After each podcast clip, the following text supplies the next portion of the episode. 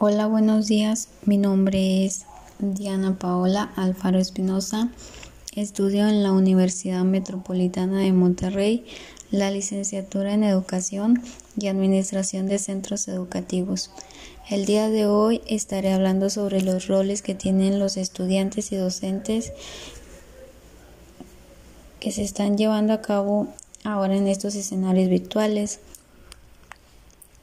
Hoy en la actualidad, a través de la pandemia, hubo muchos cambios y uno de ellos fueron los escenarios virtuales, ya que en escuelas o trabajos se empleó esta nueva modalidad para poder seguir así impartiendo las clases y seguir trabajando.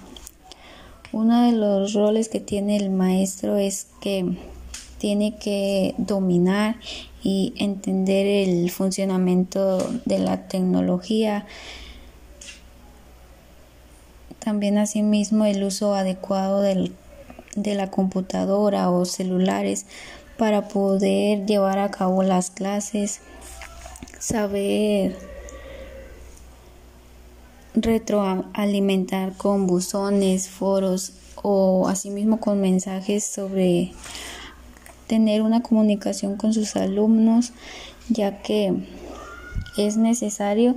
Y pues para los alumnos todos los alumnos tenemos diferentes maneras de aprender, ya sean unos auditivos, otros visuales, entonces el maestro también tiene que adaptarse a eso y tiene que dar sus presentaciones de diferentes maneras para que todos mis, todos puedan aprender, ya que todos aprendemos de diferentes maneras y algo que el maestro tiene que tener también pues es una motivación, motivación para así mismos darle ánimos a sus alumnos, sino que por estar a través de una pantalla pues todo sea un poco triste o, aburrido para los alumnos entonces el maestro tiene que dar andar motivado y asimismo pues motivar a los alumnos a seguir estudiando aunque sea a través de pues de la virtualidad. Y pues ya que el maestro tiene que convertirse en un facilitador de aprendizaje, como lo mencionaba, tiene que tener diferentes estrategias, diferentes dinámicas para poder impartir una clase y que a los alumnos nos llame la atención.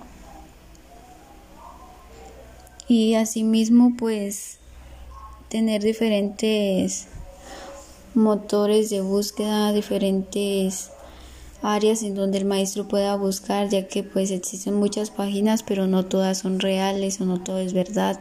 Entonces también eso. Y creo que esto sería todo. Muchas gracias.